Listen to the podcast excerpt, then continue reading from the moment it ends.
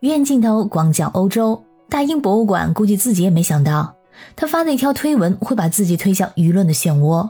大英博物馆成立于1753年，位于英国伦敦的罗素广场，在馆内有八百多万件藏品，是世界上规模最大、最著名的博物馆之一。在新年即将到来之际，大英博物馆的官方推特账号发了一篇活动预告，内容是这样写的：“和我们一起庆祝韩国农历新年，欣赏新罗乐团的神奇表演。”而这场在一月二十号举行的庆祝活动是由韩国文化体育观光部赞助的，主要有韩国馆馆长的讲解以及韩国传统音乐和舞蹈的表演。这个活动预告还发了一张图，图中是在大英博物馆内，一位穿着朝鲜传统服饰的女孩在翩翩起舞。在这篇推文的英文原文里，他是特别强调了韩国农历新年，就是 Korean Lunar New Year。这来源于中国的农历新年，怎么就变成了韩国农历新年了？这条活动预告引发了海内外众多华人的愤怒和抗议，众多网友涌入了推特平台来纠正这个错误。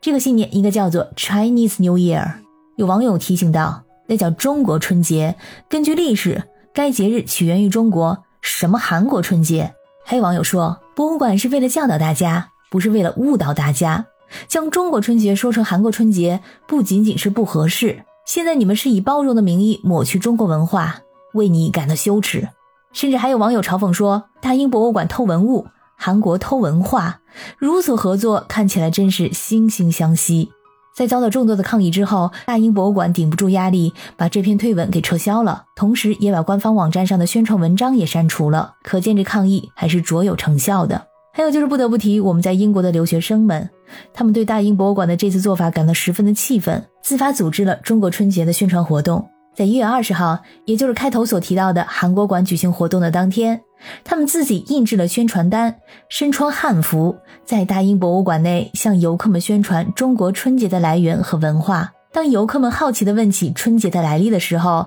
他们就会耐心地进行科普。虽然说这场活动也如期举行了，大英博物馆也早就把推文删除了，但是余震犹存。我今天去推特搜索大英博物馆的相关推文，基本内容还是围绕着这个春节英文翻译的主题以及对它的嘲讽。当你去了大英博物馆，发现没有一件是英国制造等等。还有人说圣诞节的时候就不要说 Merry Christmas，圣诞快乐了，咱们直接说韩国圣诞快乐就算了。农历新年应该如何翻译，其实一直都有争议，究竟应该是被称为 Lunar New Year 还是 Chinese New Year？据说之前一直用的是 Chinese New Year 中国春节，但是有些像越南人、韩国人等等也过春节的，对此表示不满，说这春节不只是中国人过，我们也过。但是如果要说是亚洲新年，也是不正确的，因为日本人并不过春节，他们在1873年废旧天宝历之后，只在阳历元旦庆祝新年，因此也不能说是亚洲新年。为了照顾众多移民的情绪，美国总统奥巴马在二零一五年的新春致辞当中就用了 Lunar New Year，也就是阴历新年这个说法。从此之后，这个 Lunar New Year 就越来越多的被使用。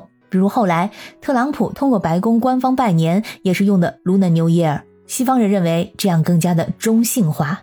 但是我们中国人都知道，我们的传统历法并不仅仅是月历。虽然是以月相为主，但是也会迎合太阳的运行规律。总体来说呢，是属于阴阳合历。所以从理论上来说，这个 Lunar New Year 的用法并不合适。早在2018年，名模刘雯就曾引起一场风波。她是世界上薪酬最高的模特之一，在西方社会也非常受欢迎。她在社交媒体 Instagram 上给网友拜年的时候，用英文写了一句 Happy Lunar New Year，引发了一些网友的愤怒和不满。他很快呢就把这句话改成了 Happy Chinese New Year。在今年的一月十二号，美国加利福尼亚州迪士尼度假区也同样发文欢迎农历新年的到来。不过他使用的也是 Lunar New Year，同样也引来了不少批评。我看了迪士尼的春节节目视频，玩偶们穿着喜气洋洋的红色唐装，身后的春联上联是韩语，下联是越南语，横批是中文“恭喜发财”。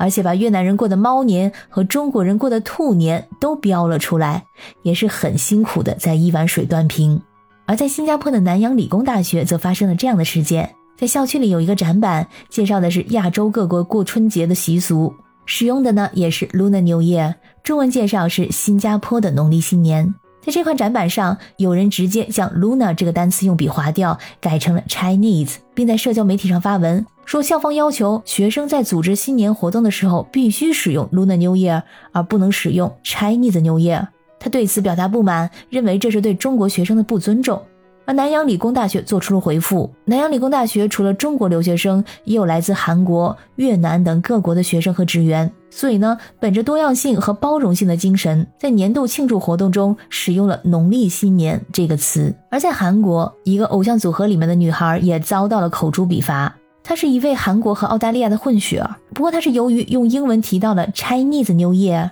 而马上受到韩国网民的批评。总体来说啊，这个新年究竟要翻译成 Lunar New Year 还是 Chinese New Year，并没有一个标准的答案。最后总结一句：由于我在国外所收到的还想让我继续消费的品牌广告，或者说跟我之前有过合作的本地的供应商给我发的都是 Happy Chinese New Year，就是这么简单。